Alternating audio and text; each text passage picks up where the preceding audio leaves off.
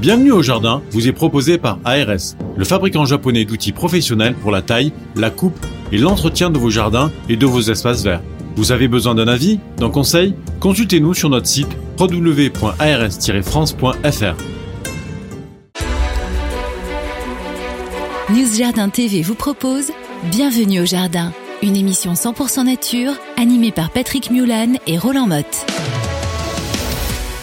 Eh bien bonjour à tous, très très bienvenue sur notre émission Bienvenue au Jardin. Vous savez que tous les samedis à partir de 8h vous pouvez chatter ensemble directement sur la page YouTube. C'est comme une émission en direct, bien sûr, c'est enregistré puisque on va vous illustrer cette émission qui est actuellement filmée par monsieur Miguel de la Rosa lui-même et j'ai à côté de moi notre incontournable jardinier vitellois. Il s'appelle Roland Motte. Bonjour Roland. Bonjour Monsieur Patrick. Bonjour à tous. Tu vas bien? Je vais très bien en ce début d'année. Eh ben nous sommes ravis et on va redire quand même une très très bonne année à tous. Euh, on peut le faire pendant tout le mois. Je peut-être certains ne nous ont pas vus la semaine dernière. D'ailleurs, je vous rappelle, vous pouvez écouter quand vous voulez. Vous pouvez regarder quand vous voulez. Ça reste sur la chaîne YouTube de News TV, ça reste sur les plateformes de podcast et donc notre émission est tout le temps là. Alors, nous sommes le 15e jour de l'année, ça c'est facile à se rappeler.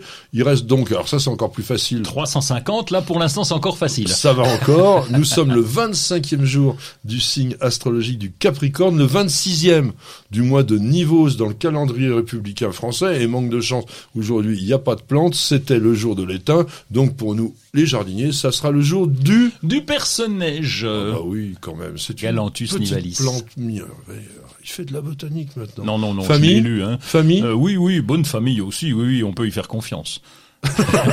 Amarylidacée. Hein, donc nous sommes dans une famille de plantes bulbeuses. On l'appelle, tiens, puisque tu aimes bien les, les noms vernaculaires, tu l'appelles comment? Goutte de lait. Parce que ça Ah. ressemble un petit peu à, à du lait, de loin, avec une petite nervure quand même verte. Un petit peu euh, vert, voilà. Voilà, mais, mais c'est des petites gouttes. Clochette d'hiver. Oui, c'est joli aussi. Certains l'appellent nivéole, et c'est vrai qu'on peut confondre, mais la nivéole, normalement, encore une fois, les problèmes de nom vernaculaire, c'est le nom que l'on donne au leucoium. Leucoium vernum, qui est la nivéole d'été, qui fleurit pas en été d'ailleurs, qui fleurit au printemps, mais la fleur est quasiment, quasiment similaire. Alors ce nom, Galanthus, a été attribué à la plante en 1737 par monsieur Carl von Linné, incontournable, naturaliste suédois, et ça vient du grec. Ça vient du grec. Lait, gala, Le gala, ah le lait. gala.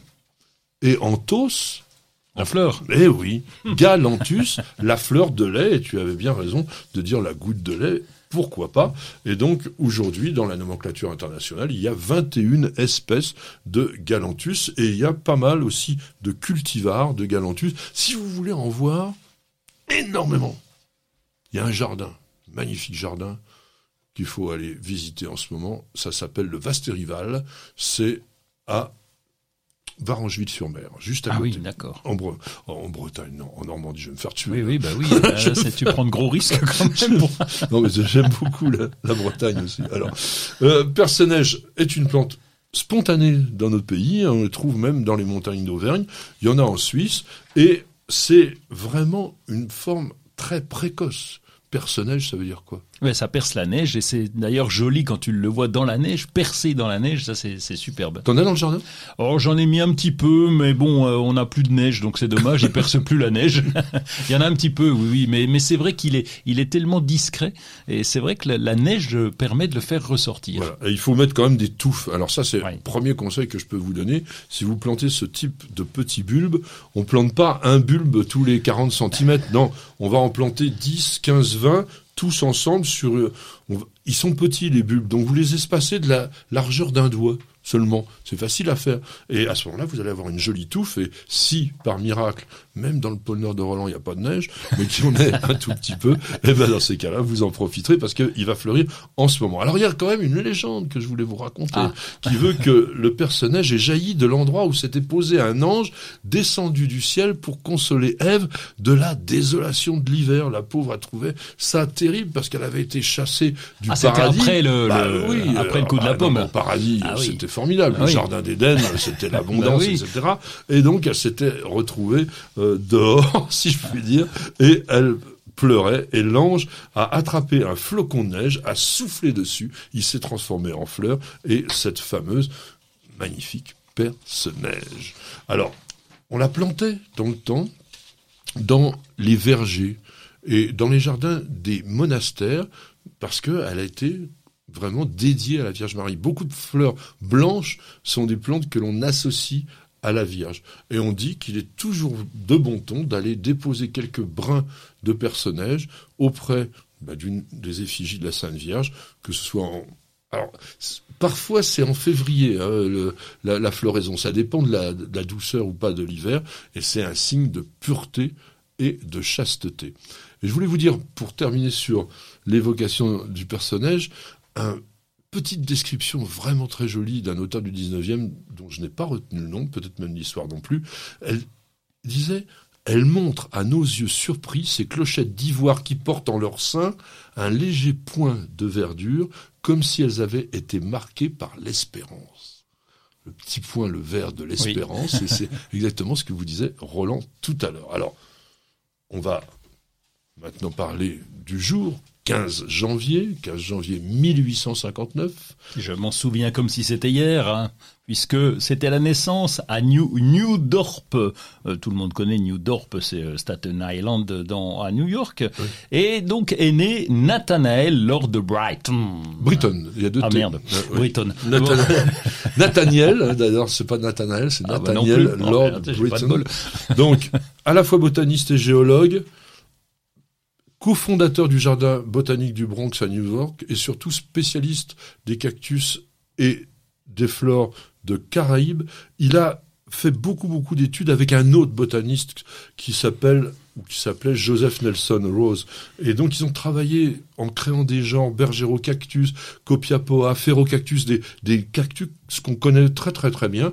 Et il y a des noms de plantes qui l'ont été dédiées comme Nolina britoniana, Pitcairnia britoniana et Roelia britoniana qui n'a plus ce nom aujourd'hui, puisque on l'appelle Ruelia simplex. Donc voilà quelqu'un qui a compté au niveau de la botanique. Et aujourd'hui, 15 janvier, nous fêtons Saint-Maur. Je ne sais pas qui s'appelle Saint-Maur, à part la ville du 94. Euh, il était disciple et successeur de Saint-Benoît. On a Saint-Rémy quand même aussi aujourd'hui. Sainte-Rachel. Mmh. Sainte-Rachel, c'était la deuxième femme de Jacob. Voilà ah, euh, les, les, les, plus récentes, elles, hein oui, c'est vieux ça. Oh oui, oui. avant Jésus, 18e siècle avant Jésus-Christ, euh, oui, oui, si on veut, hein, puisque en fait c'est la mère des ancêtres des douze tribus d'Israël. Bon, allez, on passe là-dessus, mais tu as quand même quelques, euh, au moins un dicton. Mais oui, surtout Saint Rachel, comme c'est elle est la mère des douze tribus d'Israël, eh bien, si vous plantez des pélargoniums à Sainte Rachel, arrangez-vous pour qu'ils soient artificiels. Ça, c'est du Roland tout craché, mais c'est quand même un bon. ah bah c'est vrai aussi. Hein, enfin, moi, je trouve ça honteux, mon cher Roland, que dans une émission de jardin, on ose proclamer des pélargoniums artificiels. Donc moi, je dirais les choses plus simples. À la Saint-Mort, on brûle le bois mort, ou à la Saint-Rémy, passe le compost à la trémie. Et ça, ce sont des vrais conseils, mon cher Roland. Alors de, justement, t'es dans le compost. Eh bien, Dominique euh, nous parle. On parle beaucoup de marc de café. Est-il utile de le mettre dans un composteur? Est-ce que cela peut éliminer les maladies, les virus, les plantes et tout le bastringue? Oui, bah voilà, tout le bastringue. Euh, c'est la, c'est la panacée universelle. Arrêtons de dire des conneries. Vous me l'avez fâché encore. Bon, hein. mais non, je suis pas fâché. non. Premier axiome tout ce qui est écrit sur, Internet et notamment sur les réseaux sociaux n'est pas forcément du pain béni. Donc attention à ce que les uns les autres racontent, allez au moins sur des sites qui soient très sérieux. Bon. Qu'est-ce que le marc de café? C'est le résidu qui reste après broyat des grains de café, infusion pour que l'on puisse boire ce café et qu'il reste donc un produit organique. Alors, on peut évidemment le mettre à composter. Mais oui, c'est la première question de Dominique, donc euh, la réponse est oui. La réponse est oui, mais on verra tout à l'heure parce qu'il peut avoir des effets un peu contraires. La deuxième chose, c'est évidemment, on se dit euh, café, caféine, donc caféine alcaloïde, donc alcaloïde peut-être toxicité. D'ailleurs, c'est vrai, si vous buvez trop de café, c'est plutôt toxique. Donc, ça pourrait avoir un effet insectifuge. Sauf que personne ne l'a jamais vraiment constaté, ce truc-là. Hein. Et toi, euh, premier Non, ça pourrait. Alors moi j'ai testé quand même. Je me suis mis ça sur des sur des pots. Comme tu l'as dit, c'est une matière organique, donc tu le mets sur le pot, c'est pas bien grave. Bon, il y a toujours des bestioles quand même. Donc euh, soit ils savent pas que c'est du café, ça c'est une possibilité. Soit ça fait pas d'effet. Mais bon, après, euh, si ça marche, euh, pourquoi pas? Bon, alors le marc de café contient à peu près 2 à 3% d'azote, c'est pas si mal, mais il faut savoir une chose, c'est qu'il n'est pas assimilable directement, c'est un azote organique, et il faut donc qu'il y ait transformation par les microbes du sol pour que cet azote puisse être disponible pour la plante. Il y a un peu de potassium, un peu de magnésium, donc euh, dans des proportions assez correctes, du phosphore, du cuivre. Bon. Ça, ça peut être assimilé par les plantes, donc ça peut faire partie d'une idée de légère fertilisation. Le seul problème du marc de café, c'est que son rapport C sur N, le fameux rapport carbone-azote qui est extrêmement important pour la valorisation des matières organiques, est pas bonne. Il n'y a pas assez d'azote pour que le carbone puisse être décomposé. Donc, avant que le marc de café puisse avoir des résultats positifs, on risque d'en avoir des néfastes. C'est-à-dire que les micro-organismes du sol vont être obligés de consommer plein d'azote pour leur activité pour pouvoir obtenir le carbone. Donc en fait, on, fait tout à l'envers. C'est-à-dire qu'on mange trop de trucs pour en, donner peu à, la fin. Donc vous obtenez une carence qu'on appelle un peu la fin d'azote. Bon, mais ça, c'est si vous utilisez le marc de café en quantité industrielle. Généralement, de toute façon, vous n'avez pas suffisamment de volume pour que ce soit vraiment utile. Alors, si vous êtes passionné par ça, allez sur le site de Promesse de Fleurs, tapez marc de café, il y a un excellent article qui est consacré, très intelligent, le pour, le contre, avec des arguments de qualité scientifique, très accessible à tout le monde. Donc c'est là qu'il faut aller puiser une bonne information et pas sur les rigolos qui vous racontent n'importe quoi sur les réseaux sociaux. Vous n'avez pas la main verte? Alors prenez-en de la graine avec nos paroles d'experts. Vous avez dû vous rendre compte, mes amis, que nous sommes en hiver, et en hiver, nos petits compagnons sauvages, qui sont nos commensaux, qui sont donc des animaux proches de l'homme, qui sont dans nos jardins, autour de nos maisons, etc., peuvent quand même se trouver dans des situations difficiles, notamment lorsqu'il y a des périodes de froid intense. Et la moindre des choses pour nous, les jardiniers, qui, du fait de notre humanité, avons conscience des problèmes et qui avons les moyens non seulement de les résoudre, mais aussi de les anticiper, c'est de donner un coup de main à ces animaux. Oui, d'autant qu'ils nous donnent des coups de main. On a quand même, euh, on a quand même des petites bestioles qui viennent nous filer un coup de main pour en manger d'autres, et donc, euh, eh bien, ces amis du jardinier, autant leur euh, leur donner quelques arguments, quelques outils aussi pour passer l'hiver correctement. Alors, qui sont-ils? Les insectes d'abord? Oui, les insectes. Alors là, là, la protection des insectes, on y a, on y a pensé avant, évidemment, puisque nous sommes, nous sommes très prévoyants. Nous avons mis des abris euh, dès l'automne, euh, de façon à ce qu'ils puissent venir se réfugier pendant l'hiver. On a nos abeilles, bien entendu. Là, on a une protection à faire pour les abeilles aussi. Euh, pour les abeilles domestiques. Oui, les abeilles domestiques. Oui. Tu, mets quelque chose sur la ruche? Oui, oui. Alors d'abord, on contrôle qu'elles aient assez à manger, parce ah que comme cet été, il n'y a pas eu grand chose à manger dans les dans les champs, donc il faut les nourrir un petit peu, compléter de façon à ce que la, bah, la colonie puisse ne pas s'en aller. Et puis on a toujours une protection sur le dessus. On a, on a découpé un petit un genre de truc en Zut, comment tu veux Un matelas, quoi. Ouais, ouais, un petit, un genre, un genre de, matelas, voilà, un tissu assez épais qui va être dessus en surface. On a fermé l'entrée et puis voilà, donc on va surveiller régulièrement. Et puis pour les insectes, eh bien, on a mis des abris à insectes. Tu y crois ça? Euh, J'y crois pour les coccinelles.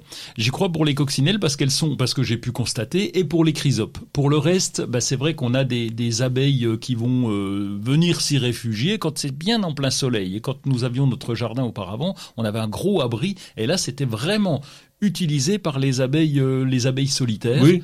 Ouais. Et tu les vois fermer ah oui, leur ah bah, tu petit. les vois- Ah oui, clairement. Parce que nous, on a Oui. installé un bel hôtel à insectes Oui. depuis plusieurs années. Il est uniquement décoratif. Ça, je peux vous garantir. Déjà, c'est joli. Voilà. ça, ça- mais voilà, j'ai jamais vu personne là-dedans. Mais bon, peu importe. Du moins, on se fait déjà une bonne conscience.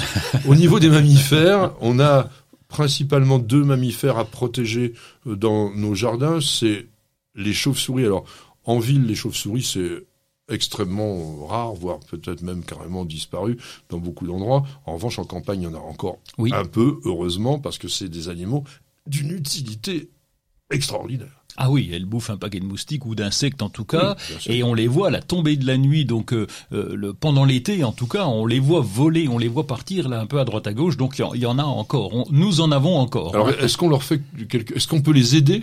Oui, alors elles cèdent déjà toutes seules parce qu'elles vont trouver des abris dans la maison. Il y a toujours des recoins, tu sais, dans les vieilles granges, etc. Où là, Ouais, bah, mais il faut encore jeu, des de vieilles granges. Oui, il faut des vieilles granges, oui, c'est vrai. Et, et- et si la maison est mal construite comme chez nous à l'extérieur, où il y a des petits recoins, où on n'a pas mis, tu sais, des bordures pour protéger contre contre la protection, donc on peut aller se faufiler par derrière, donc là ça va. Et puis on a mis des, des abris aussi. Nous avons des abris à, à Coccinelle. C'est un abri euh, on parle est- des chauves-souris. de chauve-souris, chauve-souris, pardon. Pourquoi je te dis coccinelle? Je sais pas, c'est bien, t'écoutes au moins. et donc, euh, l'abri à chauve-souris, c'est un, un genre de petite cabane avec juste un petit trou et puis des, une, euh, comment dire, une partie crantée sur lequel elles vont Elles peuvent s'accrocher. Voilà. Mm. Il faut simplement le positionner. Alors, c'est pas juste devant la maison, là où on passe nous fréquemment. C'est dans des recoins où on n'est pas là souvent. Elles y vont? Ah oui, elles y vont. Oui.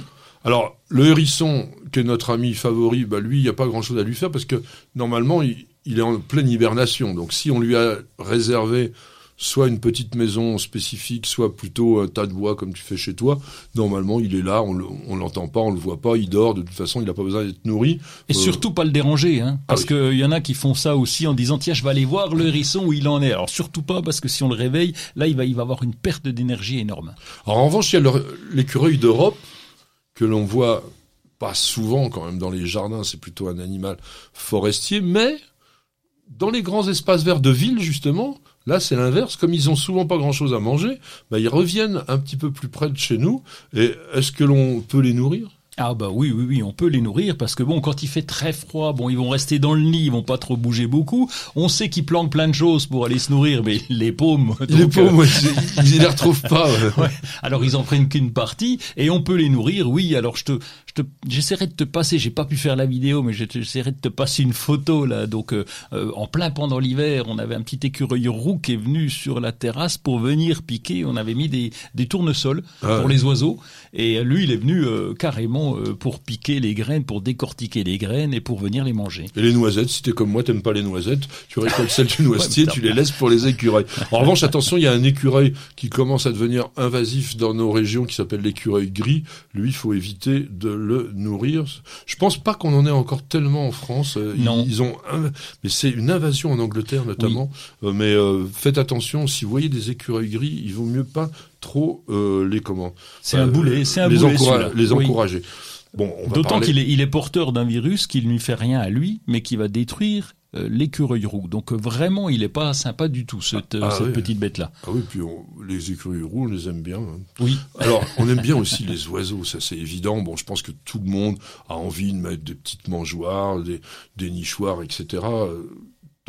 Ah oui, bien entendu. Alors là, ben oui, justement, on s'y intéressait de près parce qu'en disant, ben les nichoirs, ok, euh, ça va servir d'abri aussi. Donc, euh, on va regarder quel type de nichoir on va avoir. Et tu sais que même le le trou d'entrée doit être calculé. En fonction de Euh, l'espèce. Oui, et j'ai vu l'autre jour dans le commerce, tiens, je vais faire mon Patrick. Oui, je ne comprends pas. Euh, Mais dis-le vraiment, non des abris, euh, des, des abris avec le trou de 28 mm à peu près, euh, et, et avec un tout petit machin. C'était très décoratif, mais c'est pas possible. Si t'as si t'as euh, 6, une portée de 6 à 8 ou 10 même petits, c'est impossible de. de Oui, C'est comme une famille de 8 qui vivrait dans un studio à Dans un Paris. F1, voilà, Ouais, c'est ça, c'est compliqué. Alors quand on est obligé, d'accord, mais nous, si on met des abris, euh, des abris euh, pour les oiseaux, en tout cas des nichoirs, il faut prévoir. Et donc il y a, il y a quatre types. Hein. Il y a le 28 mm pour les mésanges, il y a le 34 mm pour la mésange charbonnière, les moineaux, les citelles, les rouges Il y a l'abri refuge qui est complètement ouvert. Là, c'est plutôt pour les rouges-gorges ou les rouges-queues. Et puis, il y a l'abri pour les hirondelles qui est juste, qu'on va fixer juste sous le toit. Chapeau, hein, il connaît tout au millimètre près, même au dixième de Je millimètre triche, près. je Il triche. Oui. Alors, il y a la nourriture quand même pour les oiseaux. Oui. Je sais qu'il y a des polémiques là-dessus, mais en période hivernale froide, on peut et on doit même aider les oiseaux qu'on appelle souvent les oiseaux du ciel, les oiseaux sauvages, à se nourrir. D'ailleurs, vous les verrez, ils se rapprochent beaucoup de la maison. Des oiseaux que vous voyez pratiquement jamais dans les bonnes saisons euh, vont venir presque taper à la, à la fenêtre, vous dire j'ai faim. Donc, on va leur apporter des graines qu'on trouve en abondance dans les jardineries. Mon conseil, c'est n'achetez pas des produits bas de gamme en vrac. Ils les mangent pas la plupart du temps. On avait fait l'expérience avec ma petite jardinière, on avait acheté un seau, on était content. On a- Ah, le seau, il est toujours là, dis donc. Ils, ils ont rien mangé là-dedans. Alors que on a acheté nous des après des graines pour canaries. Alors c'est pas le même prix. Hein. C'est-à-dire que le, Oui, ah bah, le- le- la petite boîte comme ça pour canaries, c'est le prix euh, du gros seau. Mais là, ils se précipitent dessus comme des furieux et ils mangent très bien. Il y a deux choses à savoir. Il faut quand même mettre les mangeoires assez haut et dans un endroit dégagé pour pas qu'il y ait des chats qui viennent se profiter de l'inattention des oiseaux parce que les chats font des ravages, il faut bien le dire, sur les oiseaux euh, sauvages. Et puis il faut quand même en mettre par terre parce qu'il y a certains oiseaux qui ne mangent que par terre. Oui, les grives, les rouges-gorges ou les merles par exemple, eh bien là, ils vont, on va plutôt leur donner. Il y a des mélanges qui existent avec euh, des fruits et des insectes et, donc des insectes séchés. Donc on va leur donner ceux-là et ils vont les prendre par terre. Ils iront pas dans dans dans, dans la mangeoire. Alors le dernier conseil, ce sera quand même de garnir votre jardin avec des plantes qui sont attractives pour les oiseaux. hein, que ce soit les, les les coriacées du Japon, les sorbiers, les cornouillers, les cotonéastères, les églantiers, les houx, enfin le lierre, les pommiers d'ornement, euh, etc. Il y en a beaucoup, mais tant qu'à faire, autant qu'il y ait des haies variées comme ça où les oiseaux pourront avoir un refuge. Bienvenue au jardin. Patrick Mulan, Roland Motte. Mon cher Roland, tu as quelques nouveautés, enfin, ou du moins des petites informations jardinières à nous donner. Un truc qui est sympa, là, tiens. Oui, Oh, je vais faire le gentil, là. Ah ben c'est bien, mais alors par contre à toi on t'envoie les livres, à moi on m'envoie rien du tout. Ah ben c'est vrai, oui c'est Patrick Mulan, vous comprenez, lui on lui envoie, tandis que Ah ben là, t'en as eu un que j'ai pas. oui, oui, moi non plus je l'ai pas. Ah bon je l'ai- réclamé et puis euh, bah, ils me l'ont pas envoyé, donc Mais tu l'as j'espère que ça va venir. Oui, je l'ai aperçu quand même. Et c'est un truc qui, qui me plaît parce que c'est quelque chose que j'avais déjà fait. C'est mieux que mieux qu'une bêche. C'est présenté comme ça hein, dans l'article. Mieux qu'une bêche encore. Euh, Mais c'est un c'est un c'est un outil qui va te permettre un livre un livre ouvert entre guillemets avec des parties de notes qui va nous permettre bah, de dire combien j'ai utilisé de graines. Alors c'est pour le potager bien sûr. Mais ça va être difficile de retourner le potager avec ça, quand même. On retourne pas le potager avec ça. Par contre, on pense au potager. Ah. Le jardinier, lui, il a de la réflexion, il n'est pas toujours en train de bêcher. C'est mon cas. c'est un carnet, en fait. C'est un vrai carnet avec des conseils à l'intérieur, avec des idées, et puis ça nous permet d'avoir d'une année sur l'autre tout ce qu'on a fait au potager. Alors moi je le fais euh, avec des photos bien sûr pour savoir ce que j'ai mis en place, les carrés potagers pour savoir d'une année sur l'autre pour pas se tromper. On prend quelques notes, on en prend moins maintenant parce qu'on a l'historique en particulier sur les récoltes, mais là ça permet de noter son budget, de voir quelles plantes j'ai pris, de savoir où je les ai prises et de et, Et de puis, dans quelques siècles, on saura que Roland Motte avait planté le 18 juin euh, 2022 telle plante, euh, non? Oui, il y aura, il y aura un gars au podcast Voilà. qui dira en, en 1300 et quelques, etc. Alors, Donc, faut faire euh, un clin d'œil quand même pour les auteurs parce que c'est oui. Popote et Potager. C'est un site internet euh, qui est vraiment ultra sympa. Euh, Sandrine Duport qui euh, est l'animatrice en fait de ce site. C'est très amateur hein, comme truc, mais c'est vraiment des gens. euh, Elle sait s'exprimer, elle a beaucoup de personnalité et puis elle fait surtout euh, bonne nourriture, j'ai l'impression.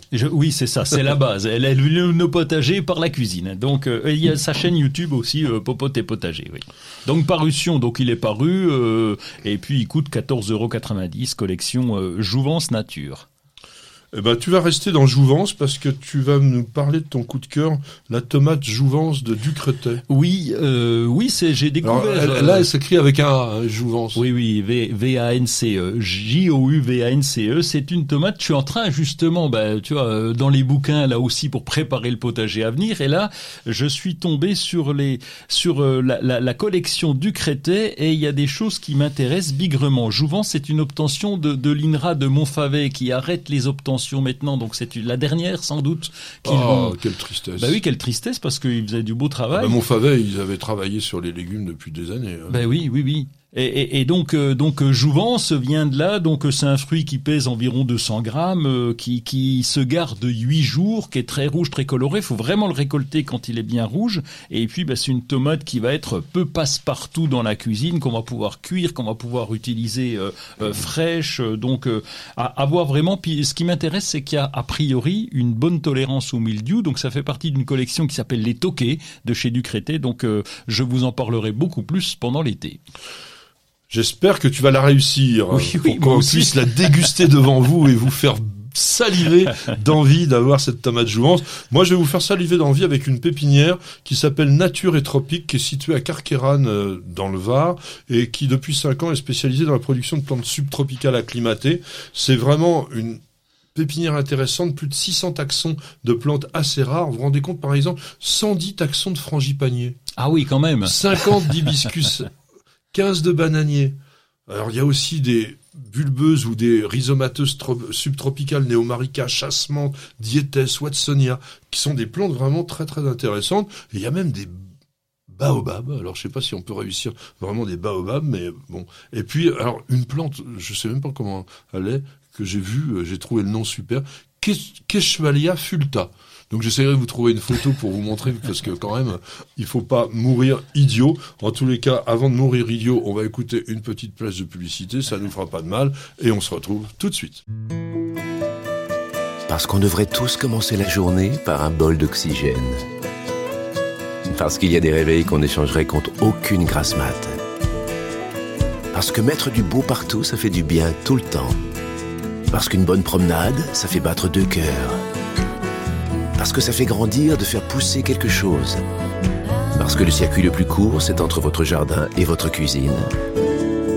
Parce qu'il y a des rencontres qu'on n'oubliera jamais. Parce qu'un monde meilleur, ça commence d'abord chez soi. Et parce qu'on n'a jamais eu autant besoin de se reconnecter à la nature et à la vie. Truffaut, mettons plus de vie dans nos vies. Ça sonne, ça sonne. Et c'est Pachamama. Pachamama qui nous pose Oh. une question. 20 en plus. Pachamama, 20. Est-ce que l'estragon disparaît pendant l'hiver Comment le conserver euh, au mieux d'une année sur l'autre? Bah, l'estragon, il il est persistant. Hein. C'est pas une plante qui euh, disparaît l'hiver, mais c'est pas une plante qui vit longtemps.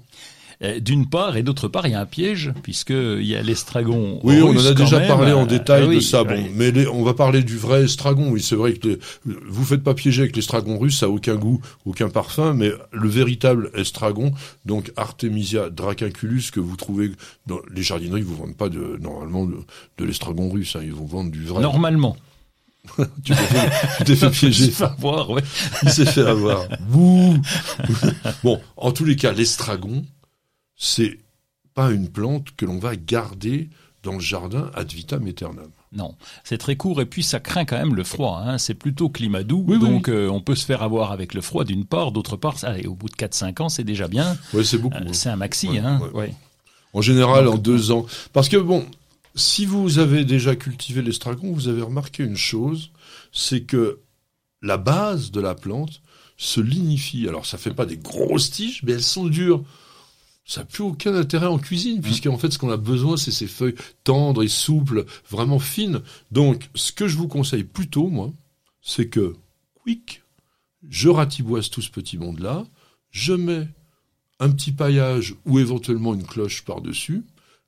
Parce que ce qu'il faut savoir, petit conseil de base, quand vous ratiboisez une plante ornementale ou comme l'or- l'estragon aromatique, on ne sait plus où elle est. Ah oui, ça c'est le problème. Donc l'intérêt de mettre un paillage ou de mettre une cloche en plus, c'est de se dire ah là il y a quelque chose. Alors même si vous vous rappelez pas, vous attendez que ça repousse pour voir ce qu'il va y avoir. Donc ça c'est quand même une petite chose à faire. Mais sinon bon l'estragon, euh, moi j'en replante tous les ans, tout. Sinon, bah, oui, on peut l'acheter directement, mais ça peut se bouturer également. Hein. N'attendez pas les semis, ça c'est mort. Hein. Oui, tu boutures, euh, oui, à- à- en plutôt en fin d'été quoi. Oui, c'est ça, Ouais, fin ouais. d'été, oui, donc on fait des petites boutures, on tente le coup, c'est bien aussi. Bon, après on en trouve, comme tu l'as dit, régulièrement dans les, chez les producteurs ou dans les jardineries, donc ça, ça va. Ça va. Vous cherchez la petite bête? Toutes les réponses dans le dossier de Bienvenue au jardin. On dit que l'hiver est la mauvaise saison ou la morte saison. Mais c'est pas vrai. Il y a quand même des plantes qui ont une vie en hiver, qui ont même une floraison en hiver. Certaines ont même des feuillages extrêmement intéressants en hiver. Et je vous propose tout simplement que l'on fasse un petit recensement avec Roland de plantes qui sont intéressantes en cette saison, de manière à ce que notre jardin, ben, justement, n'ait pas l'air mort. Alors c'est vrai qu'on va pas focaliser l'ensemble de nos plantations autour de ces végétaux d'hiver parce qu'on met moins le nez dehors quand il fait pas beau et on a tendance à pas les voir parce que c'est rarement des plantes hyper spectaculaires. Non. les plantes d'hiver. Il faut les voir de près. Par contre, tu as parlé du nez dehors, et c'est important parce que l'hiver, on a des plantes qui sont très parfumées aussi. Oui, oui, on va, on va, on va le voir tout de suite. Alors, on va commencer par les fleurs les plus précoces. L'aconite d'hiver est pas suffisamment connue, à mon avis. En botanique, c'est Erantis yemalis. Il fleurit dès maintenant. C'est une coupe jaune d'or. Alors, c'est rigolo. Vous avez comme une sorte de bouton d'or avec une belle petite collerette verte tout autour de la fleur. Fleur qui s'ouvre le jour et qui se referme la nuit. Alors, c'est minuscule. C'est 5 cm, 10 cm. L'intérêt, c'est que ça se naturalise bien, mais il faut en planter beaucoup pour que ça soit visible. Généralement, on va planter ça plutôt au pied de certains arbres à feuillage caduc, de manière à pouvoir en profiter. T'en plantes? Non, pas du tout. Je Ah savais bah même, voilà. pas, je savais même pas que ça existait. Et, et comme tu dis, c'est tout petit, donc ça doit être un peu galère à gérer, quoi. Est-ce que ça se plante en pot? Oh bah bien sûr, on peut, Ah en, bon, faire, alors on peut en donc, faire euh, une potée, mais non, c'est pas ouais. galère à gérer. Ah bon? Parce qu'une fois que tu les as plantés, ils vont se naturaliser après, s'ils se plaisent. C'est un peu comme les crocus d'hiver. Oui. Le- Il y a deux, deux grands crocus d'hiver, Thomasinanus et puis Vernus. C'est des, alors, rarement maintenant. Ça peut arriver si l'hiver a été doux. Ça va être plutôt à la fin du mois, début février, mais on est encore en hiver. Et là, vous allez avoir des plantes qui durent pas vraiment très longtemps, mais qui peuvent être très spectaculaires, qui vous donnent une envie de printemps. Et, et la conite d'hiver, c'est un peu la même chose. Alors, un peu plus tardive, mais toujours hivernale, toujours dans les bulbes, ce qu'on appelle la fausse cile. Ah oui, faut, oui, t'as intérêt à mettre un petit temps de silence entre les deux. Fausse ça euh, Oui, ça, ça, ça fait euh. Ouais. Et, et en, en latin, c'est encore plus compliqué, c'est Pushkinia cilioides. Ah oui, Donc c'est vers la mi-février. Alors ça c'est joli, c'est bleu pâle, une, une texture de fleur qui ressemble un petit peu comme si c'était de la porcelaine. Et ça s'épanouit tout le temps, hein, même s'il fait un temps de cochon. des, ça- des- des petites clochettes? Oui, alors c'est Ouais. 10-15 cm. Le problème, c'est pour ça je vous disais, il faut quand même mettre son nez dehors parce que c'est pas grand, mais c'est vraiment trop mignon. Alors ça c'est pareil, vous allez les planter en, en masse, en touffe, etc. pour que ce soit spectaculaire ou sur un balcon, dans une, une jardinière et ça va fleurir. Alors il y a des il y a des iris bulbeux, je vais pas trop vous en parler. Ils sont relativement difficiles à cultiver pour la plupart. Ça va bien en pot. Bon, il y a iris notamment histrioides. Dès fin janvier, vous avez ces fleurs. 15 cm, c'est pas très grand. Personnage, on en a déjà parlé, on va pas y revenir. Et puis une plante qui n'est pas une bulbeuse, je pense que toi tu dois l'adorer, même si elle est très très éloignée de ta région, c'est la violette de Toulouse. Ah ouais, mais ça reprend, c'est de la folie. Ça pousse, on en a sous un sapin qui s'est développé, puis finalement, on commence à en retrouver un peu partout. Si on sarcle pas, euh, euh, ça finit par prendre de l'ampleur. Eh ben, t'as raison, parce que chez nous c'est exactement pareil, sauf que ce ne sont pas les violettes de Toulouse. Ah bah alors. Ce sont des hybrides de d'autres violas avec certainement viola odorata. Et pourquoi je dis ça? Parce qu'elles ont strictement aucune odeur. Les fleurs, elles apparaissent bien, Oui. oui, fin janvier, début février.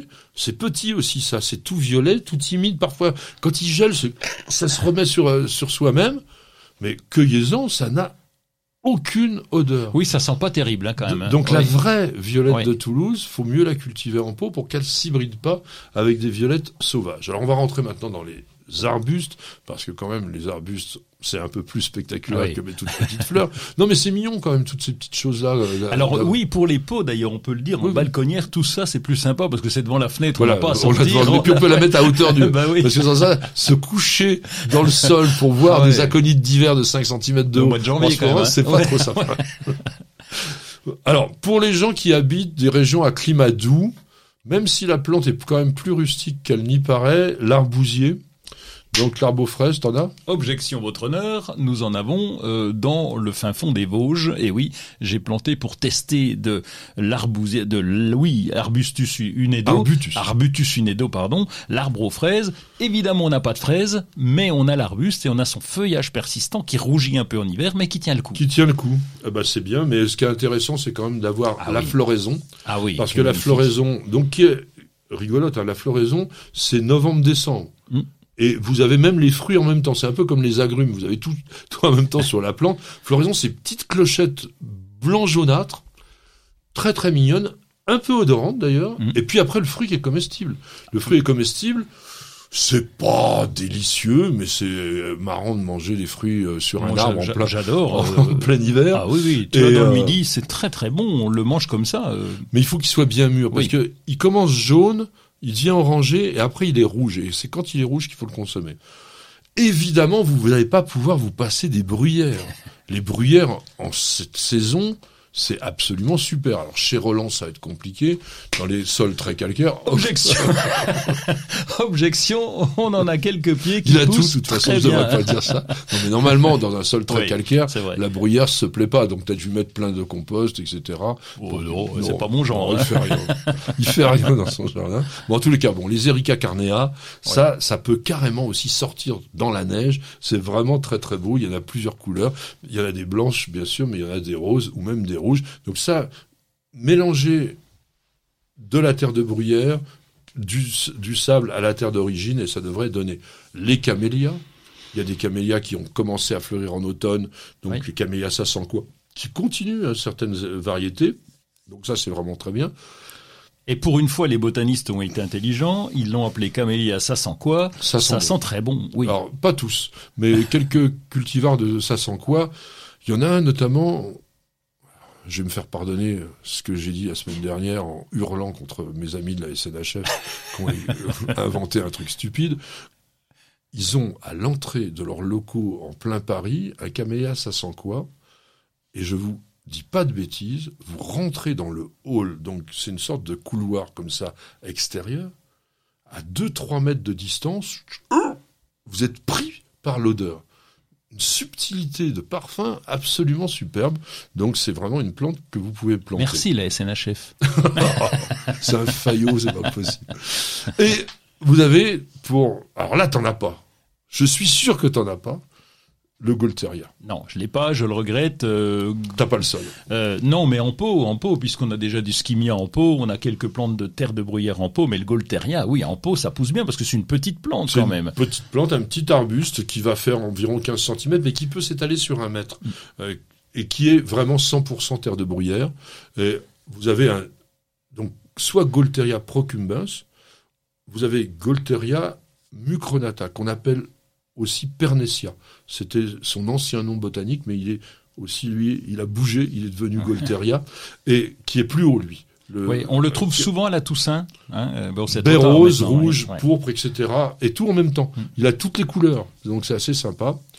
Alors, tu parlais des parfums. Maintenant, je vais te laisser aller dans les parfums d'hiver, quand même, mon cher. Ah, le, le Daphné mesereum d'une part, et puis il y a le Daphné odora qui a un petit mais feuillage beaucoup plus panaché. tard. Odora, ça, ça fleurit euh, vers avril, quoi. Ouais, mais qu'est-ce qui sent bon? Ah oui, Ah, mais, il non, réveille mais tout ça, c'est un monde, autre euh, sujet. et- Ah oui, mais quand J'adore même, être c'est hors bon, sujet. ouais, ouais, mais Vous savez, je- quand j'étais à l'école, on me mettait zéro si j'étais pas dans le bon Ah ben, sujet. j'ai- oh ben, j'en ai eu pas mal. Ah ben, ça doit être ça. Donc, reste dans le Mésérum, parce que lui, Oui, effectivement, Daphné. il fleurit à partir de février. Alors on le trouve, euh, on le trouve Sauvage. même- oui, sauvage. On le trouve dans les bois et c'est assez assez rigolo quand tu te balades dans les bois. Tu vas chercher te- tes trois derniers champignons qui traînent et tu te retrouves avec cette petite fleur un peu violette là qui est, qui est magnifique. Et puis t'es au mois de février, et t'as l'impression qu'il y a du muguet dans, les bois, parce que ça le parfum entre le jasmin et le muguet, un peu plus épicé. Le défaut de Daphné Meserum, c'est extrêmement toxique. Bon, il faut être stupide pour avoir envie de manger ça, mais c'est quand même, il faut le dire, c'est très, euh, très, très, très, très toxique. Alors, chèvrefeuille d'hiver, Fragrantissima, oui. Ah ouais. Euh, oui, oui, très parfumé. Je, Alors je- attention, c'est pas un chèvrefeuille grimpant là, hein. Oui. on a un arbuste. Oui. Oui, ben oui, oui, oui, je peux te dire oui, mais je- comme j'en ai pas planté. T'en je as pas planté non, De non. décembre à mars, vous avez vraiment des petites fleurs blanc nacré qui ont un parfum très puissant, très intense. Euh, C'est frais, c'est sucré, c'est même un peu hum, sensuel, hein, euh, parce qu'il y a une petite pointe de jasmin là-dedans. Donc c'est une plante à sentir plutôt en fin de journée, au moment où euh, le soleil va un petit peu euh, tomber. Et puis, Amamélis, c'est plutôt pour le mois de février, mais c'est beau, ça sent bon aussi. Hein, c'est vraiment des plantes. Et sa fleur est magnifique. La fleur est magnifique. Moi, je l'appelle l'arbre aux araignées d'or. Ouais. Aux araignées d'or. Oui, et d'autant qu'il y a plusieurs couleurs. Il y a des marrons, il y a des jaunes. Enfin, Voilà. c'est très sympa. Mahonia, on en a déjà parlé la semaine dernière. Bon, les mimosas, ça c'est pas non plus pour mon ami Roland, même s'il en a, je pense, dans la serre. Il a tout dans la serre. Et surtout, et surtout, avant de terminer, le sarcococa. Ah oui. Sarcococa ukeriana, petit arbuste qui ne demande strictement rien. On en a planté depuis quelques années dans le jardin. On n'y pense pas. C'est persistant, c'est pas grand. Ça fait un mètre, un mètre vingt maximum. Et en ce moment, alors je sais que ma petite jardinière, elle aime pas cette odeur. C'est bizarre parce que c'est le problème, c'est la puissance, parce que c'est à la fois du jasmin, de la jacente, du miel et de la vanille. Donc vous avez une sorte de mix particulier, mais ça vous prend une intensité. C'est un cousin du buis, donc c'est vraiment très facile à cultiver. Pour l'instant, les pyrales, elles sont pas allées le voir, Oui. donc on est absolument tranquille. Monsieur David. Carrément. Me- Eh oui, Monsieur David qui nous pose une question qui nous dit comment se débarrasser des trèfles le plus naturellement possible. J'ai essayé le gluten de maïs. Je rigole, non, je refais. Mais si je rigole, essayé- je me, je J'ai me essayé gausse. le, le gluten de maïs, mais sans succès. Alors question, Patrick, était-il bio ce gluten de maïs? Non, moi ma question c'est est-ce que c'était pas de la poudre de perlimpinpin? Non. Oui, parce que c'est- Arrêtons Encore une stupidité totale. Qui est-ce qu'est le crétin qui a inventé que le gluten de maïs, déjà faut le trouver celui-là, le gluten de maïs, hein, parce Ouais, que faut l'extraire du maïs, aurait une action herbicide. Non mais attends, on rêve quoi, Enfin, franchement. Bon, les trèfles, moi je vois pas pourquoi on voudrait s'en débarrasser, hormis effectivement, comme on en a déjà plus ou moins débattu avec mon ami Roland, sur le fait d'avoir une vraie pelouse de gazon ou au contraire d'avoir une pelouse de prairie. Mais le trèfle, c'est une légumineuse, enfin, une fabacée comme on dit maintenant. Quel Oui. est l'intérêt? Bah, l'intérêt, c'est que ça va te nourrir le sol, puisqu'on l'utilise en, on l'utilise en engrais vert, même euh, le trèfle, on va même le semer justement Oui. pour améliorer la structure Mais du sol. Donc, euh, parce qu'il nous ramène de l'azote, hein, c'est pas un truc comme ça, là. Ouais, tu m'as pas déjà expliqué, ça, euh, tu m'as pas déjà dit ça un coup? Bon, Je t'ai dit ça un coup. Oui, parce qu'en fait, il a la chance de vivre en symbiose avec des bactéries qu'on appelle des rhizobactères, qui créent ce qu'on appelle des nodosités, c'est-à-dire des sortes de renflements sur les racines. Et ces rhizobactères ont la particularité formidable d'absorber l'azote atmosphérique, qui est incapable de faire la plante. Elle a besoin que l'azote soit sous forme nitrique pour pouvoir l'absorber. Et donc, ben, la bactérie, elle bosse pour la plante. Mm. Elle absorbe, le- parce que c'est 79% d'azote, notre air. Oui. Donc, il y a, il y a de quoi faire. Donc, elle, elle va nourrir effectivement la plante plus le sol. Donc, ça, c'est très bien. Mais sinon, le trèfle, bah, vous pouvez rien faire. Je suis désolé. Alors, si, il y a peut-être un truc. Là, c'est ce que fait pas non plus Roland, c'est vous le tondez comme un furieux. Vous, vous, vous utilisez une tondeuse robot, par exemple. Voilà. Vous avez une pelouse avec du trèfle. Alors, faut pas qu'il y ait que du trèfle. Vous avez un peu de trèfle dans une pelouse. Vous utilisez une tondeuse robot qui va tondre, tondre, tondre, tondre, tondre, tondre en permanence. Et au bout d'un moment, le trèfle, il en peut plus. Lui, il va, il va certainement défaillir un peu. Sinon, Ouais, sinon, on peut peut-être confondre, Ah. peut-être c'est le cas de Monsieur David, a peut-être confondu, et ça peut arriver avec de l'oxalis. Ouais. Là, c'est plus embêtant quand même. Bah oui, parce que c'est une plante très vivace, très envahissante, qui fait des petits bulbes, qui se multiplient partout, qui s'insèrent à l'intérieur des interstices de dallage, enfin dans les trucs les plus invraisemblables, et qu'on n'arrive vraiment pas, généralement, à extraire. Alors, avant d'extraire l'oxalis, on va se calmer un tout petit peu, et on va prendre une petite page de publicité. Ça va chauffer avec le Green Power d'Ozlock. Des herbeurs électriques sans flamme et 100% naturels. Ozlock, conçu par des jardiniers pour des jardiniers. Prenez soin de votre jardin avec Coriange 3 en 1. La nouvelle innovation Solabium. Insectes, acariens et maladies, un seul produit et c'est fini. Vous avez toujours rêvé d'avoir la main verte? Avec EasyBio, c'est gagné. EasyBio vous conseille et vous accompagne en vidéo directement dans votre jardin. Découvrez une gamme complète de fertilisants pour vos plantes d'intérieur et d'extérieur, votre gazon et votre potager. Après application des produits, vos végétaux sont mis dans des conditions idéales de développement. Plus de floraison, plus de récoltes et un beau gazon. Tous nos produits sont fabriqués en France, en Bretagne. Ils sont élaborés à base de matières naturelles et conditionnés dans des emballages éco-responsables. Derrière EasyBio se cache une belle équipe de jardiniers experts et amateurs qui prônent la réussite au jardin et qui a à cœur de vous donner la main verte. Alors, n'attendez plus pour tester les produits EasyBio. Profitez de votre programme sans effort avec l'autoril d'Ozlock. Tuyau d'arrosage qui se réenroule automatiquement. Ozlock, conçu par des jardiniers pour des jardiniers. Bienvenue au jardin. Patrick Mulan, Roland Motte. Mon cher ami Roland, nous avons beau être le 15 janvier, je sais qu'il fait quand même un peu frisquet, notamment à, Vi- à Vitel, mais tu vas quand même faire des petites choses dans ton jardin. Oui, des, des petits contrôles de routine. C'est quand même moi le chef, donc euh, je vais quand même faire le beau là au milieu. Faut qu'il se balade. Et donc, euh, bah, on a parlé des oiseaux, on a parlé, mais donc on n'a pas parlé des, des abreuvoirs entre autres. Donc on a parlé comment manger, on n'a pas parlé comment boire. Et ça, c'est important. Donc, oui, euh, vous faites bien de rester d'une émission à l'autre, parce qu'on vous dit jamais tout d'un coup, c'est pas Oui. possible. Donc euh, l'abreuvoir est important, surtout quand il y a des petits coups de gel, parce qu'on peut mettre des abreuvoirs. Effectivement, quand ça gèle, ça revient de la glace. Donc euh, il faut, Oui, ca- mais il faut casser la. Ah bah il faut casser la glace, faut renouveler, faut aller faire son petit tour. Oui, parce qu'il faut pas mettre d'eau chaude, faut pas mettre de thé, faut pas mettre de Non, non, non, non, de- du tout. Mais on peut, on, on peut renouveler l'eau régulièrement. Et t'inquiète pas, quand on renouvelle, ils reviennent assez Très vite. vite, ouais. ah Ouais, ouais, ils bah, très vite. Quand suite. hein, quand il y a à boire, euh, ils sont là. Donc ça, c'est le petit tour. Bon, euh, rajouter un petit peu de nourriture si besoin. Mais bon, c'est surtout la flotte, quoi, euh, qu'il faut contrôler. Et puis la neige, maintenant, faut contrôler si. euh, Bah, bon, tu dis qu'il neige plus chez toi. Ben, plus guère, non, plus guère. La dernière fois, c'était il y a longtemps. Enfin, je vais dire ça, puis il va peut-être neiger. en veux-tu, en voilà. On a dit ça, je te le rappelle, pour... euh, je suis hors sujet, mais je vais continuer. On a dit ça, vous allez voir, il va faire chaud pendant l'été. On a dit ça il y a un an, et donc... euh, il y a avait dit plus... ça? Oh oui, on a dit ça. Ah non, on avait fait un sujet euh, Oui, dans le cas où il y a la Oui, bah oui, mais. Il est tombé des corps de mon ami. Donc là, peut-être qu'il va neiger. Mais c'est vrai que pour les certains végétaux, c'est important de contrôler la neige et de secouer un petit peu la nous, neige. neige parce que- chaque- au moins une fois par an, quand même, dans notre euh, Ouais, mais attends, Essonne. attends, c'est quoi T'appelles ça, c'est un centimètre de neige, quoi. Eh ben, tu regarderas la vidéo, tu vas voir de très jolies images de notre jardin complètement couvert de neige. Avec un Il- centimètre.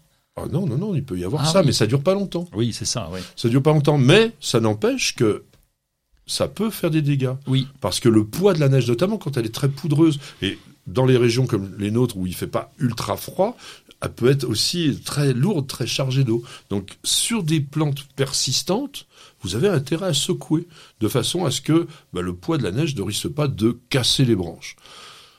Oui, S'il fait un petit peu doux, on va pouvoir tailler les arbres fruitiers, enfin les arbustes fruitiers du style cassis. Bon, les arbres fruitiers, on continue. hein. Oui. On l'a dit la semaine dernière, je j'y reviendrai pas. Regardez les vidéos qu'il y a sur nos jardins TV. On a aussi sur nos jardins TV une bonne vidéo sur la taille des framboisiers. Mais on peut aussi tailler les autres petits fruits en ce. Oui, cassis, euh, groseille, caseille en particulier, la caseille qui demande un petit peu de nettoyage quand même. Voilà, mais c'est ça, il n'y a, pas de- il y a pas de méthode de taille particulière. Ah, j'en- moi j'en ai une puisque euh, si tu veux sur les cassis, bah oui, quand même. cassis, euh, groseille par exemple, euh, bah, l'idéal c'est d'avoir des pousses assez jeunes. Alors quand tu quand tu lis les livres, les bons livres que nos nos amis jardiniers éditent, alors je regarde, je vais voir comment tailler les cassissiers. Eh bien, il faut que la branche ait à peu près trois ans, faut la renouveler. Alors au début j'ai mis des étiquettes hein, pour savoir quel âge elle avait. Ah ben, t'as pas besoin, tu non, regardes les, les ramifications. hein. voilà. Et, et surtout, on regarde le, le, le lichen. Et donc, lorsque le lichen est bien est, est trop présent, Il y en a pas dans eh bien, toutes les régions, hein. Ah bah écoute, ça dépend, ça dépend de ton jardin, mais c'est vrai que c'est souvent, euh, ça revient souvent sur les les pousses de groseillier. On a ce lichen et donc on voit la différence entre les les jeunes pousses et les vieilles pousses. Celles qui commencent à être atteintes par le lichen, on va les couper. Néanmoins, on coupe pas tout, hein, mais euh, on, on va couper de façon équilibrée pour avoir un, un, un bon fais, en fait, entre taille les de jeunes et les oui de rajeunissement, un petit taille peu de rajeunissement, c'est aussi une taille qui permet d'aérer la ramure de l'arbuste de façon à ce qu'il prenne une forme de gobelet évasé pour que le soleil puisse bien pénétrer au centre de la plante. Tu commences déjà à travailler tes carrés potagers? Oui. Ah oui, oui, bien sûr, parce que il y a, y a, deux, trois petits trucs à voir. Bon, d'abord, euh, est-ce que je renouvelle la terre? C'est ce qu'on fait en général. Donc, on va renouveler, on va utiliser le, le, fond du compost pour en remettre. On va rajouter. Je rajoute toujours un peu du terreau en surface, euh, comme ça, ça permet de tasser, mais ça permet aussi euh, de, de les renouveler puisqu'ils sont descendus. Bon, d'abord, on a retiré nos Oya qui étaient au milieu, donc on a déjà perdu de la place. Et puis, ils descendent quand même. Avec l'hiver, le carré potager descend pas mal. Et donc là, faut rajouter un petit peu de nourriture donc il y a le compost. Mais, tu en mets par-dessus non, ça dépend. Non, faut quand même remuer. J'ai deux formules. Soit pour certains, j'en mets par-dessus, puis j'essaye de les renouveler. C'est-à-dire que je vide carrément euh, trois carrés potagers, on en a 25, hein, donc je vide trois carrés potagers, et là, je vais remettre dans les autres. Et puis les nouveaux, eh bien, je les recrée. Voilà, c'est ça. Et les nouveaux, je les recrée avec du compost, un peu comme une butte de permaculture. avec moi, j'aurais compost, avec terre. Euh. Moi, j'aurais pris la vieille terre, je l'aurais mis dans le jardin, en pleine terre. Oui. Et renouveler toujours les cultures hors sol avec du substrat neuf. Ouais, mais tu vois le boulot, toi, chaque année. Euh, il bah, faut ça, coûte un peu, ça coûte un peu, de sous, etc. non, pour quelle raison? C'est que surtout si vous utilisez des terreaux du commerce, il y a vraiment un compactage naturel qui se fait au fur et à mesure des arrosages, etc. Et nous, on l'a vu dans les très grandes jardinières qu'on a, qui, oui, qui sont énormes. On perd presque 20 cm de mmh. hauteur chaque année. Mais il y a un compactage qui se fait au, niveau du fond. Donc il est intéressant aussi de rentrer la fourche bêche là-dedans, tiens pour une fois, mmh. on va utiliser ça, pour pouvoir créer un foisonnement qui va de nouveau aérer ce, ce sol. Donc c'est un travail, oui, un petit peu lourd à faire, ah bah oui. mais euh, bah oui, mais qui est nécessaire parce que quand vous avez un substrat qui est trop compacté, bien les racines elles peuvent s'asphyxier. C'est le moment des mimosas, on en a parlé tout à l'heure avec euh, les fleurs de l'hiver, donc vous pouvez vous faire un petit un petit plaisir. Si vous avez une véranda, n'hésitez pas, hein, c'est un, un arbre qui restera un arbuste, mais qui peut être vraiment très sympa. on va arracher aussi tout ce qui est ancien, tout ce qui est vieux, tout ce qui doit être mmh. renouvelé. C'est le moment de changer les choses. On vient de parler de changer la terre. On peut aussi changer les vieux arbres. Faut pas garder des trucs qui sont pleins de maladies, etc. C'est pas bien. Attention aux pieds mères des plantes que vous avez conservées ou aux plantes méditerranéennes que vous avez en serre ou en véranda, ça peut être attaqué en ce moment par les cochenilles qui adorent ça. Ça peut être aussi attaqué par la pourriture s'il y a trop de, d'humidité, etc. Donc faites des vérifications, c'est ce que disait un petit peu Roland. Il y a un truc que l'on peut faire, d'ailleurs, ça peut remplacer la pelouse dans certains cas. Il y a des petits, petits bambous, tout petits, des bambous ah nains, que l'on peut ratiboiser carrément à la tondeuse, comme une pelouse, de manière à ce qu'il redémarre bien au printemps et qu'il vous fasse justement un feuillage très très dense. Après, au potager, moi je mettrais bien un voile d'hivernage sur les plantes que l'on peut encore récolter, comme l'oseille, les épinards, les mâches, et choses comme ça, pour mmh. éviter que le sol devienne trop dur au niveau bah, du gel, tout simplement. On avait parlé aussi la semaine dernière protéger les camélias avec un auvent pour éviter la chute des boutons floraux. Ils sont de plus en plus proches du période de floraison. C'est une bonne période de plantation, encore s'il fait doux, hein, notamment pour les haies, les arbres, les rosiers, les fruitiers, tout ça. Et puis, au niveau des tailles, on a oublié, mais il y a deux plantes importantes qui se taillent aussi en ce moment. C'est la glycine. On va réduire vraiment toutes les branches secondaires des glycines 5-6 cm, euh, deux yeux maximum sur les, les, branches secondaires. Hein. Vous ah gardez les grandes branches et puis toutes les secondaires, vous les taillez. Alors, on voit déjà en ce moment quand ce sont des boutons floraux, donc s'ils sont plus loin, bah, vous les gardez quand même. Hein. Mais normalement, la taille de toutes, non mais toutes mm. les sarmenteuses qui ont filé pendant l'été, etc. Tout ça, on ratiboise le plus proche possible de la charpentière pour que justement ça devienne des productions florales. Et puis vous avez les kiwis qui se taillent de la même façon. Les, les kiwis, c'est pareil, toutes les branches secondaires, quick, quick, quick, à deux yeux, de façon à ce qu'ils puissent nous donner des nouveaux fruits.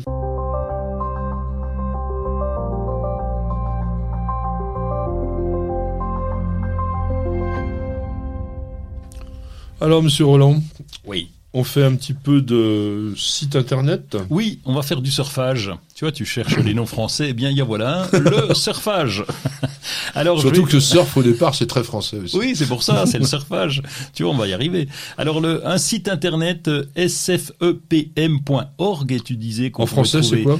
C'est Société française d'études et protection des mammifères. Et tu, donc c'est un site internet qui est sympa. Et tu disais justement qu'on pouvait trouver tout et n'importe quoi sur internet. Eh bien, au moins là, euh, c'est une, c'est une société, la Société française pour l'étude protection des mammifères a été fondée en 1977. Elle s'appuie sur des bénévolats, sur l'expertise de 12 000 associations quand même et de bénévoles qui vont étudier un petit peu différents conifères. Et en, en ce moment, on Conifères. parle des euh, conifères. Pourquoi je t'ai dit conifères Non mais je me demandais à quoi ça sert par rapport au jardin.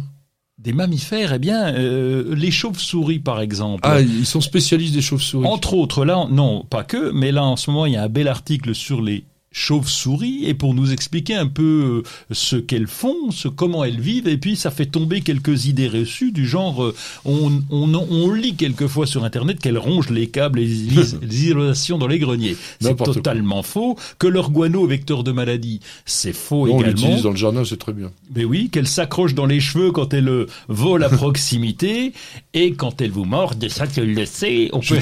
je vais te raconter une histoire. Aïe, vas-y. Il y a eu une expérience qui a été faite, mais qui est extraordinaire, sur les chauves-souris. Dans une pièce totalement noire, donc aucune ouverture, on a tendu des fils de pêche, donc qui sont transparents, qui ont 0,3 mm euh, de diamètre, tous les 20-25 cm. Il y en avait partout. Et ils ont mis des chauves-souris là-dedans. Jamais, jamais, un seul fil n'a été touché par la chauve-souris. Ah oui, quand même. Jamais. Donc ça veut dire qu'elles ont un radar ou enfin elles se un débrouillent. sonar. Ouais, un- ouais. Et ça veut dire que jamais elles iront dans vos cheveux. Ah C'est bon, surtout non. ça. Elles- C'est pour ça que je voulais dire ça, parce que ça montre à quel point l'animal est doté d'une capacité, alors j'allais dire de vision, évidemment, c'est pas une vision, mais de perception nocturne d'une précision extraordinaire. Mm. Donc, n'ayez surtout pas crainte pour ça. Et puis, ils font la, la journée des chauves-souris. Oui, c'est au mois d'août, il y a la journée des chauves-souris et puis euh, la, la SFEPM, eh bien la recherche de fonds pour améliorer justement la connaissance entre autres sur les chauves-souris et puis ils donnent des kits des- de la communication pour expliquer un petit peu comment ça marche, comment faire un, un refuge. Donc voilà, sfepm.org. .org. Alors, on va rester dans les animaux, avec des animaux qui sont extrêmement importants. Des animaux qui sont extrêmement importants pour nous les jardiniers, c'est les oiseaux. hein. J'ai le grand atlas des oiseaux chez Glénat. Vraiment, c'est un très très beau livre. D'abord, il a été réalisé aussi avec la LPO.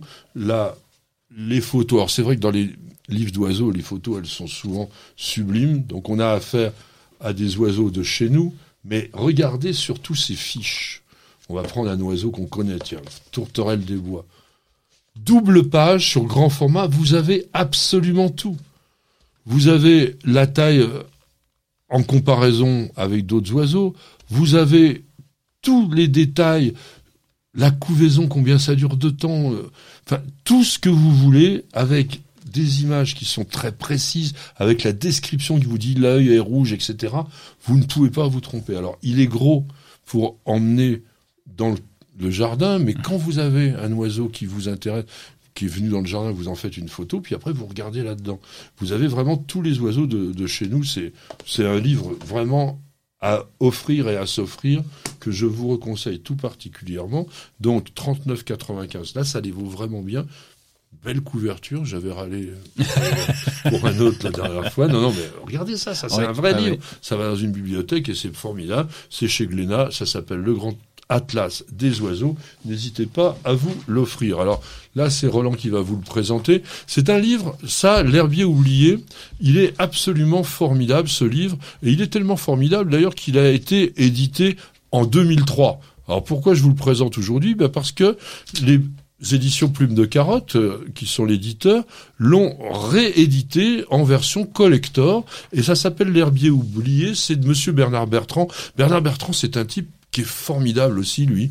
Il adore aller chercher dans les vieux grimoires. Et d'ailleurs, vous le voyez, on a ces planches d'herbier qui ont été remarquablement photographiées, mais il va vous raconter des histoires autour de la plante. Donc, des choses qui sont très très passionnantes. Il n'y a pas toujours beaucoup à lire. Vous pouvez d'une plante à l'autre eh bien, passez et puis vous intéressez. Vous apprenez plein de trucs. Vous apprenez que l'absinthe a été source d'inspiration pour les grands peintres, que le coquelicot était la salade préférée de Louis XIV, que le bleuet aide à une personne indécise à choisir parmi ses amants. Ça, c'est une légende. Ça, que bien. Narcisse avait une tête, le Narcisse a une tête penchée en punition parce qu'il faisait de l'ombre au soleil. Enfin, des choses comme ça euh, qui sont en même temps avec bon les noms populaires de la plante. Il y a tout ce qu'il vous faut. Donc ça s'appelle l'herbier oublié. C'est plume. Enfin, c'est de Bernard Bertrand chez Plume de Carotte, ça vaut 35 euros. Et vous savez qu'il a déjà été vendu à 80 000 exemplaires ce livre. Donc aujourd'hui, vous avez cette euh, édition collector, c'est écrit dessus, et je vous la conseille tout particulièrement. Ça sonne, monsieur Roland. Oui, c'est c'est Souka qui nous pose une question. Peut-on utiliser la fleur de passiflore en infusion, mon cher Patrick? Alors oui, on le trouve. Alors, on trouve. Est-ce que c'est notre passiflore? Je pense que c'est plutôt passiflora incarnata que l'on utilise le plus souvent pour faire des tisanes qui sont réputées pour des propriétés relaxantes et calmantes. Bon, il est vrai qu'il y a pas mal d'éléments euh, qu'on appelle des flavonoïdes, euh, même des petits alcaloïdes, qui peuvent avoir un effet de calmant.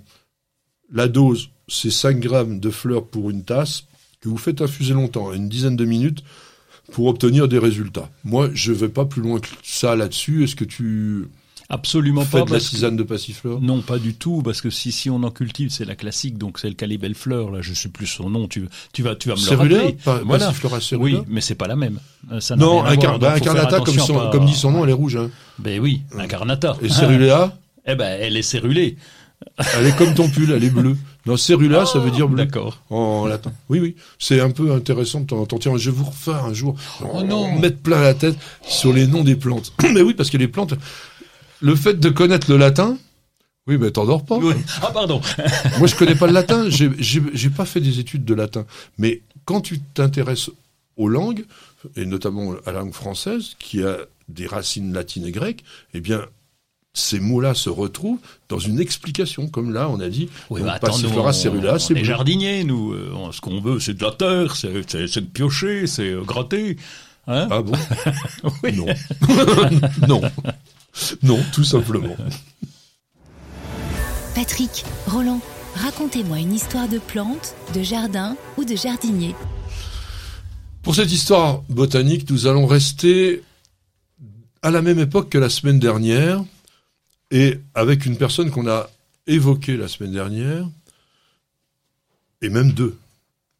D'un côté, le botaniste Philibert Commerson, et de l'autre côté, le navigateur Louis-Antoine de Bougainville. Ah oui, celui qui était pas content qu'a viré Commerson. C'est ça, hein? Ben, c'est exactement. Ouais.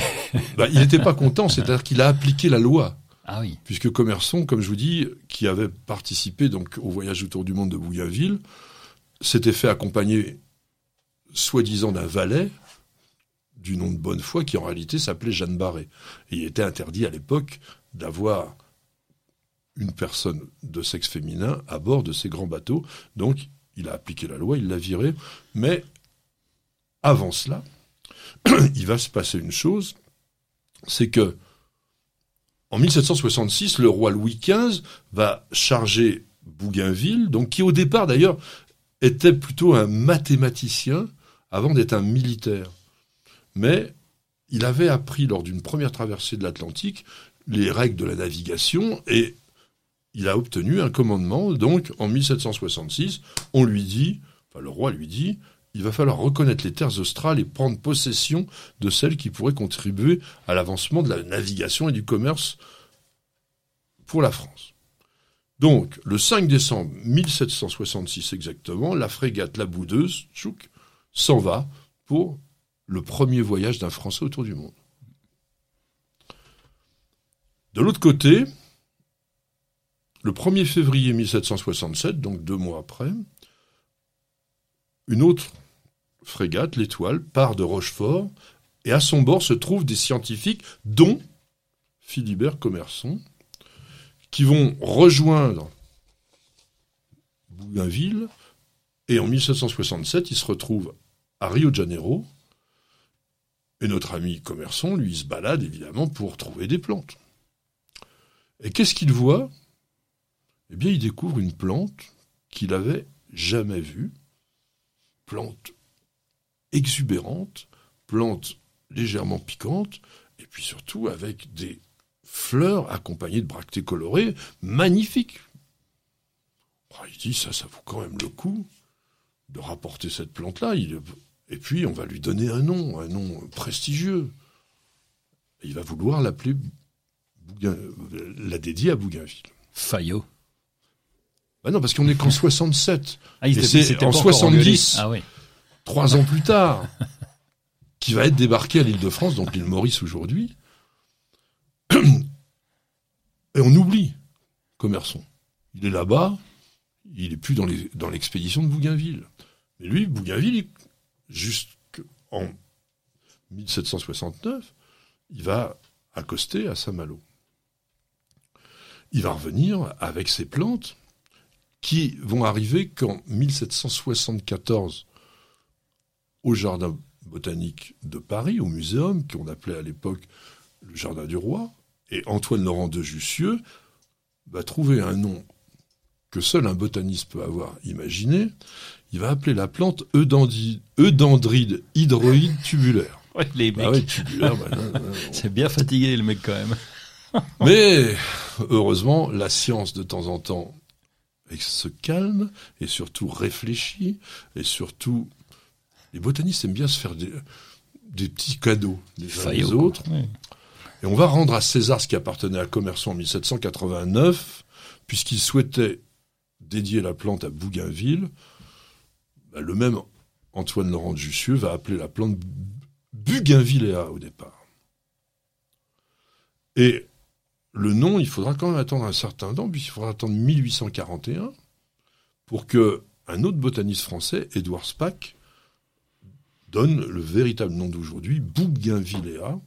Et dans notre langage courant, on peut dire soit au féminin la bougainvillée, soit le bougainvillier. Ça, c'est bien, c'est pratique. C'est une plante bisexuée. Qu'est-ce que l'on peut dire sur le bougainvillier lui-même? C'est que ce genre appartient à une famille particulière qui s'appelle les Nyctaginacées. Il n'y a pas énormément de plantes que l'on connaît dans cette famille-là, enfin du moins en J'ai eu peur avec un nom comme ça. Euh, bah, il n'y a, que 18 espèces dans les bougainvilliers, mais c'est des beaux, belles plantes qu'on a bien introduites dans notre pays, et notamment sur toute la frange de la Méditerranée. Quant à Bougainville lui-même, il a connu un succès extraordinaire parce qu'une fois rentré en France, il s'est mis à écrire Peut-être qu'il avait déjà pris des notes, mais il s'est mis à écrire tout ce qu'il avait pu voir au cours de son voyage et il a créé un livre en 1771 qui a été publié, Voyage autour du monde, et qui a été vraiment un succès euh, formidable. Et il faut savoir que Bougainville aimait les plantes. C'était un jardinier et il avait un très beau jardin dans son château à Suines. Suines, c'est en Seine-et-Marne, et qui a été entretenu par un type qui s'appelle, qui s'appelait Christophe Cochet. Est-ce que ça te dit quelque chose le nom de Cochet? Christophe Cochet. Alors Christophe peut-être pas, mais Cochet. Cochet, il, il s'est pas présenté aux élections, euh, c'était pas un écolo non, non, dans le jardin. ah merde, d'accord. Non, pas, rien du tout. Mais non, en fait, c'était, c'était une famille de rosieristes. Et en fait, les Cochets ont créé des roses et ils avaient une pépinière assez grande, 28 hein, euh, hectares, ah oui. et qui expédiait jusqu'à un million de roses dans le monde entier à cette époque-là. Et le petit-fils de Christophe, non, Scipion il s'appelait. Ah. Ça a été un rosieriste de très grande renommée qui a vraiment fait beaucoup de variétés qui n'existent plus aujourd'hui pour la plupart, mais surtout il a créé le Journal des Roses. Le Journal des Roses qui est un petit magazine qui est toujours pour l'association des Amis des Roses en France. Voilà. Et puis, donc, il faut venir jusqu'à la fin de Bougainville, le 31 août 1811. Il est mort à l'âge de 82 ans et il est inhumé au Panthéon, monsieur Bougainville. Et donc, surtout, la postérité retient aujourd'hui. Presque plus personne ne connaît Louis-Antoine de Bougainville, mais tout le monde connaît la Bougainvillée et ça sera le mot de la fin de cette émission. J'espère que vous l'avez apprécié. Merci d'être de plus en plus nombreux à être fidèles autour de nous. On a passé vraiment des moments agréables à parler de jardin. J'essaye de répondre un petit peu à tout le monde aussi euh, quand vous nous écrivez. Vous êtes nombreux. faut être patient, mais Il a du le mal. monde. hein. Oui. Allez-y doucement. Non, non, mais euh, c'est sympa. On remercie Luc pour le son. C'est très très bien. On a vraiment un son de qualité radio. Et d'ailleurs, vous pouvez écouter sur les podcasts uniquement la version audio et je pense que vous pourrez vous régaler. Miguel, Miguel qui est très attentif là actuellement et qui est en train de nous faire euh, vraiment des images. euh, Je pense que vous les appréciez. Euh, On a quatre caméras pour nous filmer et puis après on va mettre plein d'illustrations pour vous faire une belle émission. Nicole, elle est aussi en train de filmer. Elle est en train de nous faire un petit coucou au niveau de notre perle. Regardez là comment elle est belle, notre petite perline. C'est notre, notre, ben oui, notre mascotte, celle qu'on aime, etc. Elle est comme ça pendant toute l'émission, elle ne bouge pas. Roland, on te retrouve un petit ne peu partout. bouge pas non plus. Tu bouges pas Si. C'est un petit peu, oui. Il arrête pas. Il fait. Vous savez, Roland, on l'a pas présenté comme ça, mais c'est un formateur. Il forme des gens que vous rencontrez dans les jardineries, dans les magasins, et souvent ils ont eu euh, comme professeur euh, Roland Motte. et je suis. La chance. Bah oui, c'est ouais, une chance, et c'est une chance aussi d'avoir un jardin. On vous dit à la semaine prochaine et bienvenue, au jardin.